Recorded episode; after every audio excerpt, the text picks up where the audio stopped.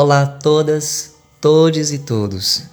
Bem-vindos a mais um estudo sequenciado do Evangelho segundo o Espiritismo, realizado pelo coletivo Girassóis Espíritas pelo Bem Comum.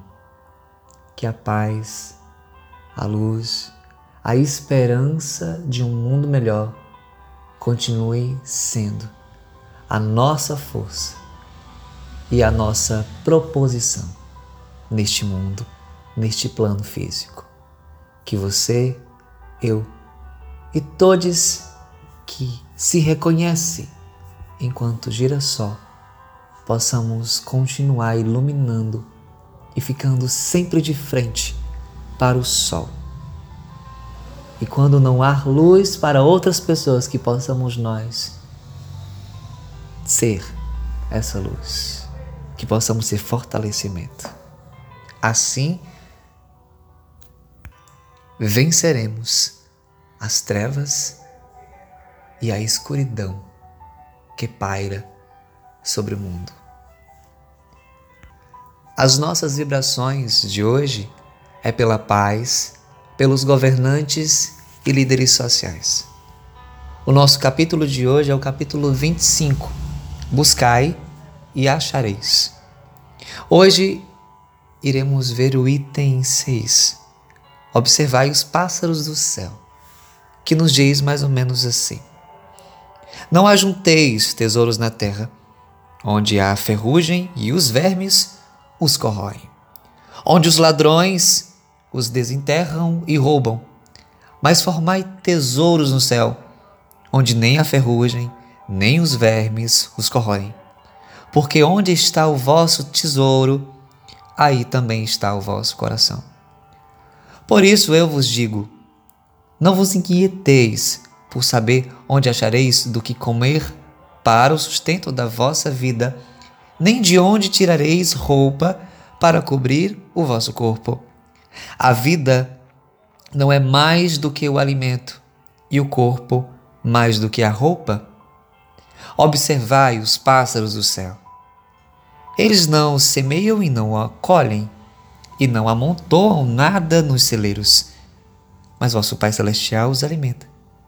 Não sois muito mais do que eles? E quem é dentre vós aquele ou aquela que pode, com todos os seus cuidados, aumentar a sua estatura à altura de um côvado? De um côvado.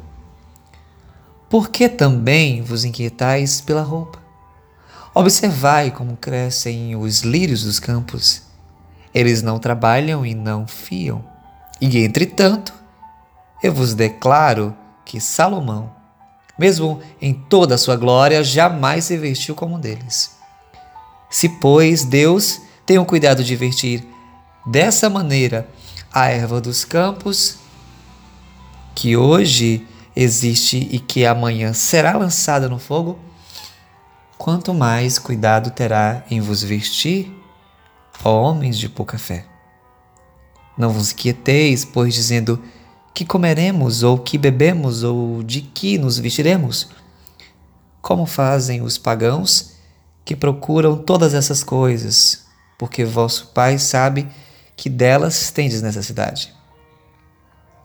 Procurai, pois, primeiramente o reino de Deus e a sua justiça, e todas as essas coisas vos serão dadas por acréscimo.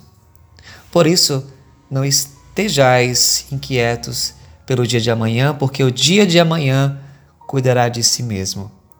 A cada dia basta o seu mal. São Mateus.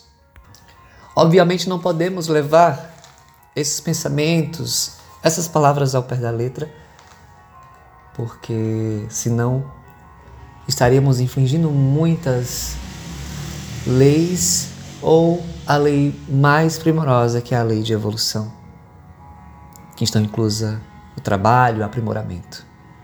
Mas foquemos então, segundo a leitura, a essência da leitura, dos excessos que nós, enquanto encarnados, precisamos ou estamos forçando necessitar. Muitas vezes temos o necessário, reencarnamos sabendo de qual necessidade temos para o aprimoramento e, no entanto, ao chegar aqui, a gente se deslumbra com tudo que vemos e que podemos ter acesso. No entanto, a energia suprema do universo sabe exatamente do que precisamos. O fato é que não podemos deixar e nos envolver pela materialidade das coisas. Vivemos na vida material, no entanto, aonde está o nosso pensamento? É aí onde está o nosso coração. E quais os tesouros que temos erguidos nessa existência? São os tesouros materiais ou os tesouros da alma? Os tesouros que cultivamos. E que céu nos fala então, numa perspectiva espiritual? É o céu da alma, da consciência? Que tesouros estamos juntando nessa existência, fluindo, acumulando para sermos felizes agora e posterior? É o tesouro da alegria, da bondade, da reciprocidade, do companheirismo. O que, que estamos semeando? A passagem pela terra é um processo e precisamos fazer dela, dessa passagem, a melhor. Para que possamos estar sempre lá na frente melhores. E é falando desse processo da terra que trago uma poesia para poder casar com o mês de setembro que estamos, um mês de prevenção ao suicídio, e que infelizmente muitas almas, muitas pessoas estão em conflito e que encontram ou não sabem passar por pelas situações e às vezes são frágeis. E a poesia vai nos falar sobre ser forte. Ser forte às vezes é fraquejar Ser forte às vezes é aprender a recomeçar. Ser forte às vezes é aprender que você também pode errar. Ser forte às vezes é entender que nem sempre você precisa ser forte. Às vezes é bom chorar.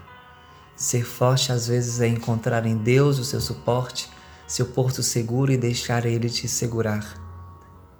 Tem situações na vida que nos levam a querer desistir, mas às vezes até a tristeza nos faz seguir. Seguir em frente, perseverar. A incapacidade faz a gente sonhar. Nem tudo é ruim, nem toda porta fechada é o fim. Às vezes significa um recomeço de uma nova história.